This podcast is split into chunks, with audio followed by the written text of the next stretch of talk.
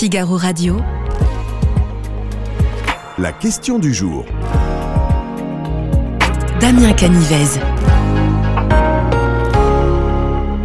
Bonjour à toutes et à tous, je suis ravi de vous retrouver si vous nous rejoignez sur Figaro Live et Figaro Radio. C'est un sujet qui divise la majorité et ce sujet, eh bien, c'est celui des passoires thermiques. La loi interdit euh, la location des logements classés G à partir du 1er janvier 2025. Progressivement, les habitants étiquetés F puis E subiront euh, le même sort, mais ce mardi, le ministre de l'économie Bruno Le Maire a indiqué au cours d'une interview qu'il était favorable à un report de cette mesure, d'où la question que l'on vous pose aujourd'hui sur le figaro.fr.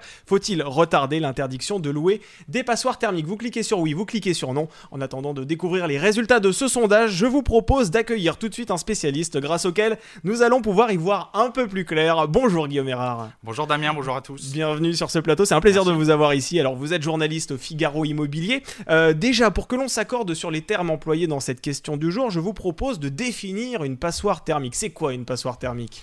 Alors une passoire thermique, c'est un logement énergivore, donc comme son nom l'indique, il consomme euh, beaucoup d'énergie. Et alors, à, quoi on le voit? Ben, En fait, ça se trouve dans un document qui s'appelle le diagnostic de performance énergétique, euh, qui est obligatoire lorsqu'on vend un, bien, donc le vendeur doit le remettre euh, à l'acheteur. Et lorsque vous faites faire le diagnostic par un, expert, il attribue une lettre. Mhm. cette lettre, elle va de A à G. A, donc, c'est si la consommation est très basse, énergétique et G si elle est très élevée. Et donc, une passoire thermique, c'est euh, un logement qui est classé soit F, soit G. Soit F, soit G. Alors comment ces lettres sont-elles attribuées? Vous avez dit que c'était un expert qui venait pour faire un diagnostic. Comment ce diagnostic se déroule-t-il? Alors, l'expert euh, vient sur place et donc, euh, bah, comment dirais-je, regarde un peu les caractéristiques du bien. Ce qu'il faut savoir, c'est que la, méthode de calcul a évolué en fait. Avant, le DPE était calculé sur les consommations énergétiques passées. Du coup, il y avait des questions sur la fiabilité euh, de ce DPE et donc désormais, en fait, le calcul se fait sur les caractéristiques du bien. Donc, est-ce qu'il est bien ou pas isolé, la, euh, la structure du logement, le système de chauffage, etc. etc. Sauf qu'on se rend compte dans la réalité que euh, bah, cette, ce calcul, ce DPE, il n'est pas si fiable que ça. Ah oui, pourquoi? Bah, Quand vous faites appel à un, expert, la plupart du temps, vous essayez de euh, faire en sorte d'en avoir d'avoir plusieurs devis. Hein. Mhm. Comme souvent, on ne fait pas un seul devis, on, on, fait faire plusieurs devis.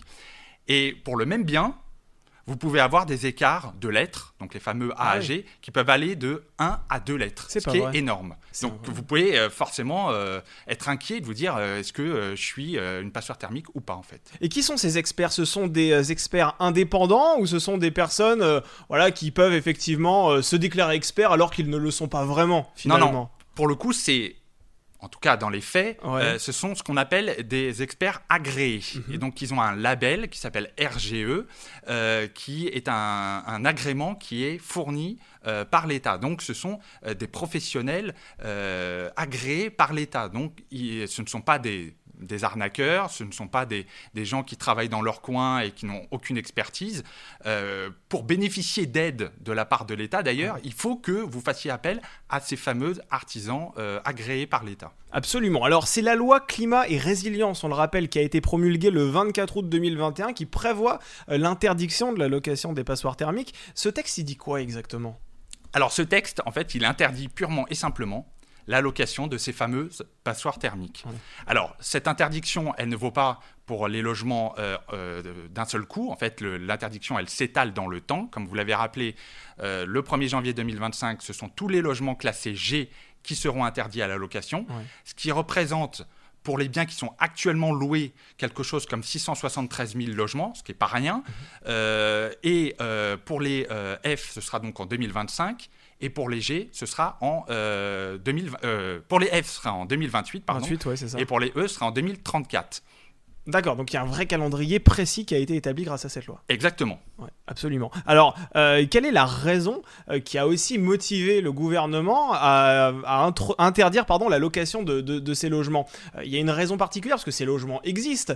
pourquoi les interdire à la location? Alors, il faut savoir que quand on est propriétaire et qu'on met en location un logement, il faut fournir ce que euh, la loi appelle un logement décent. Ah Donc en gros, que vous viviez, euh, pour que le, locataire puisse vivre dans des conditions confortables, que le bien ne soit pas un bien euh, insalubre, etc. etc. Et donc il y a deux ans, on a euh, intégré, ajouté à cette liste de critères décents la performance énergétique. Ouais. Et donc depuis le 1er janvier 2023, pour que votre logement soit considéré comme décent, eh bien le logement doit être donc performant énergétiquement. Concrètement, si votre logement n'est pas performant énergétiquement, il n'est donc pas décent et donc il ne peut pas être loué. Et un, per- un- un- un logement performant énergétiquement, ça veut dire quoi? Ça veut dire qu'il y a une chaudière dernier cri? Ça veut dire que euh, les fenêtres ont été refaites récemment? C'est ça que ça veut dire? Oui, bah, généralement, euh, la- les, les travaux euh, fréquents que font les, les- les Français Ouais. lorsqu'ils rénovent énergétiquement leur logement, c'est ils changent de, de chauffage. On a beaucoup parlé ces derniers jours de chaudières à gaz Ouais. qui pourraient être interdits. Finalement, le président de la République, Emmanuel Macron, a dit que ce ne sera pas interdit, mais euh, il promeut ce qu'on appelle les pompes à chaleur. Ouais. Et donc, les Français, eux, sont très friands de ces systèmes de chauffage. Il y a, comme vous l'avez rappelé également, le changement de fenêtre. Oui. Et il y a également l'isolation, isolation des murs. euh, ça. Sauf que ça, quand vous vivez en copropriété, bah, c'est pas si évident que ça, parce Bien que sûr. il faut que la copropriété soit d'accord pour valider ces travaux. Et si du coup elle ne les valide pas, bah, vous pouvez pas les faire et votre bien, du coup, eh ben, il reste mal isolé si euh, c'est une passoire thermique. Et est-ce qu'il est possible que dans une seule et même copro- copropriété, il y ait plusieurs appartements qui aient des lettres différentes? Par exemple, au premier étage, on a un appartement classé A, et puis au dernier étage, on a un, un appartement classé F. C'est possible Ah, ça c'est c'est totalement possible. Ouais. Et c'est ça qui fait qu'aujourd'hui, c'est très compliqué de rénover énergétiquement une copropriété. Mm. Parce que, encore une fois, euh, euh, vous n'êtes pas sans savoir que le contexte Ouais. est difficile, Bien tout sûr. augmente, que euh, isoler, enfin, faire des travaux de rénovation énergétique, ça coûte très cher. Oui. En moyenne, on l'estime à quelque chose comme 40 000 euros. C'est une moyenne, ça peut grimper même à 50, 60 ou 70 000. C'est évidemment pas des sommes qui sont à la portée de tout le monde. Et donc, bah, il y a des copropriétaires, eux, s'ils ne sont pas une passoire thermique, bah, ils voudront pas forcément faire les travaux Bien sûr. euh, pour euh, avoir à débourser ça. Donc, c'est compliqué. C'est compliqué au niveau de la copropriété. Mais justement, comment les, les propriétaires ont-ils accueilli cette mesure, cette, euh, cette loi climat et résilience qui a été promulguée le, le 24 août 2021 Comment ont-ils réagi à ce moment-là lorsqu'on leur a dit, bah écoutez, votre logement euh, qui est mal isolé, eh bien vous n'allez plus pouvoir le louer? Bah, Vous imaginez que forcément, ça a été accueilli très fraîchement. Euh, Aujourd'hui, euh, le contexte est, difficile, évidemment. Euh, la hausse des loyers est plafonnée, donc ça veut dire moins de revenus euh, locatifs pour eux. Et en plus, on, leur dit, euh, bah, vous allez devoir faire des travaux si vous voulez pouvoir louer votre logement. Donc évidemment, ça met des contraintes supplémentaires. Comme on l'a dit, c'est des coûts supplémentaires.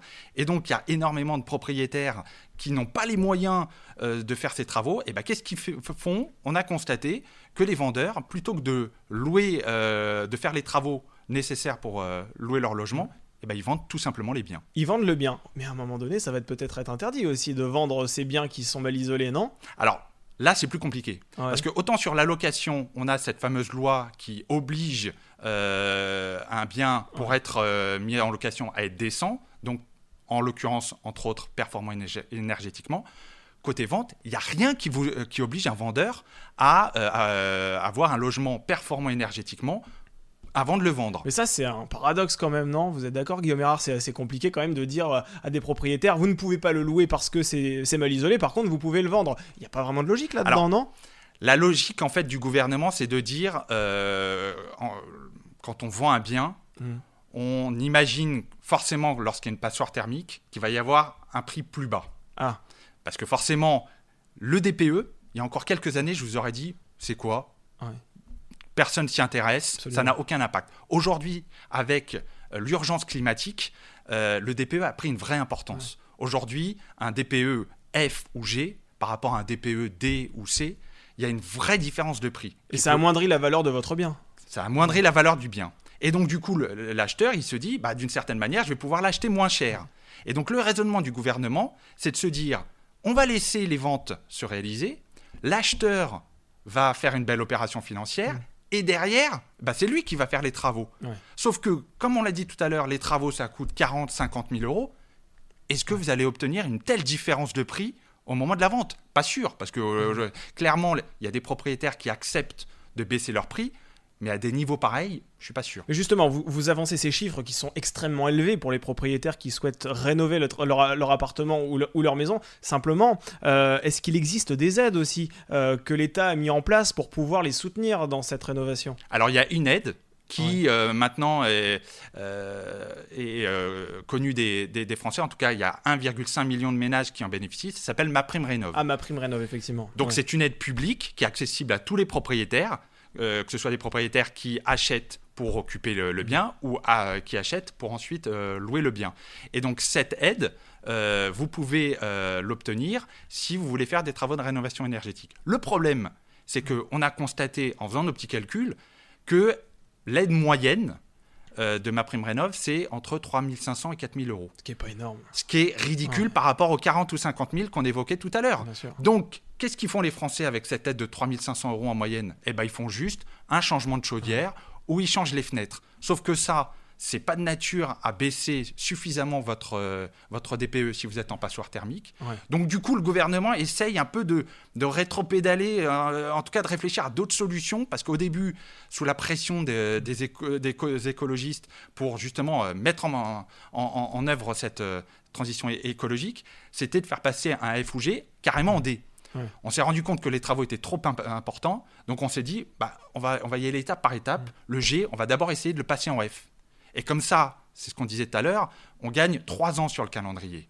Oui, alors justement, en parlant de rétro-pédalage, euh, Bruno Le Maire s'est dit prêt à revoir le calendrier dont on parlait tout à l'heure dans un entretien accordé aux Parisiens. Pourquoi a-t-il émis euh, ce souhait lors de cette interview, Bruno Le Maire, sachant que, on rappelle que le, euh, la planification écologique a été annoncée la veille par Emmanuel Macron Ouais.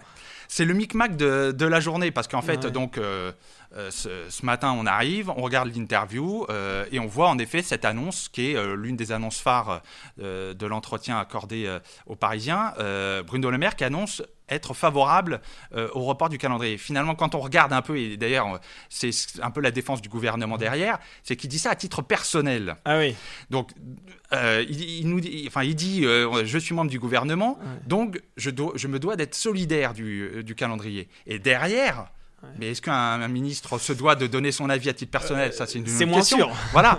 Il nous dit, euh, en gros, à titre personnel, moi je suis favorable au report. Donc évidemment, on prend le bas de combat. Ouais. Euh, on imagine au sein de la majorité, euh, ça a grincé des dents. Et d'ailleurs, il y en a beaucoup, pas forcément qu'à l'opposition, mais au sein de la Ah oui. majorité, qui ont dit non, c'est pas possible. On- là, on, on a vu les chiffres du budget qui viennent de sortir sur la rénovation énergétique. C'est 5 milliards d'euros pour 2024. C'est 1,6 milliard de plus que l'année précédente. Donc, c'est pas possible. euh, il faut engager cette transition écologique. Il faut accélérer. On peut pas retarder le, le calendrier. Qu'est-ce qu'a fait Bruno Le Maire Au Quelques heures plus tard, lorsqu'il présente le budget, eh ben, il dit non, il n'est pas question de modifier le calendrier. c'était une réflexion. C'était une réflexion Ouais. à titre personnel, en fait, Ouais. on nous dit.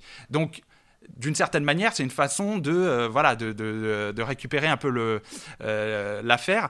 Mais finalement, c'est la première phrase qu'on a retenue. Oui, mais simplement, est-ce que cette, euh, cette idée est vraiment inaudible? Parce que il a raison, Bruno Le Maire, quand il dit que euh, cette mesure d'interdiction de la location des logements mal isolés a été décidée avant la hausse des taux aussi. Euh, c'est vrai que c'est compliqué aujourd'hui pour les propriétaires d'activer ces travaux lorsque les taux sont à des, à des niveaux tels qu'on les connaît aujourd'hui. Et ce sont justement les, les arguments qui sont avancés par le- les propriétaires, en tout cas les, les, les- professionnels de l'immobilier, c'est de dire aujourd'hui clairement le timing n'est pas le bon. Et puis surtout, comme vous l'avez rappelé, on a un marché qui est complètement grippé, qui est Ah oui. à l'arrêt, un marché aussi bien de la transaction, mais aussi locatif. Le marché locatif est complètement grippé. Il y a une offre qui se raréfie et il y a une demande qui explose. On l'a vu euh, avec la rentrée, les étudiants qui euh, galèrent, des files grandes comme ça, euh, qui évidemment de gens qui, qui attendent. Donc le marché, il est il est, il est pas euh, au beau fixe. Si vous ajoutez en plus des contraintes pour les propriétaires euh, pour faire euh, des travaux avant de le louer,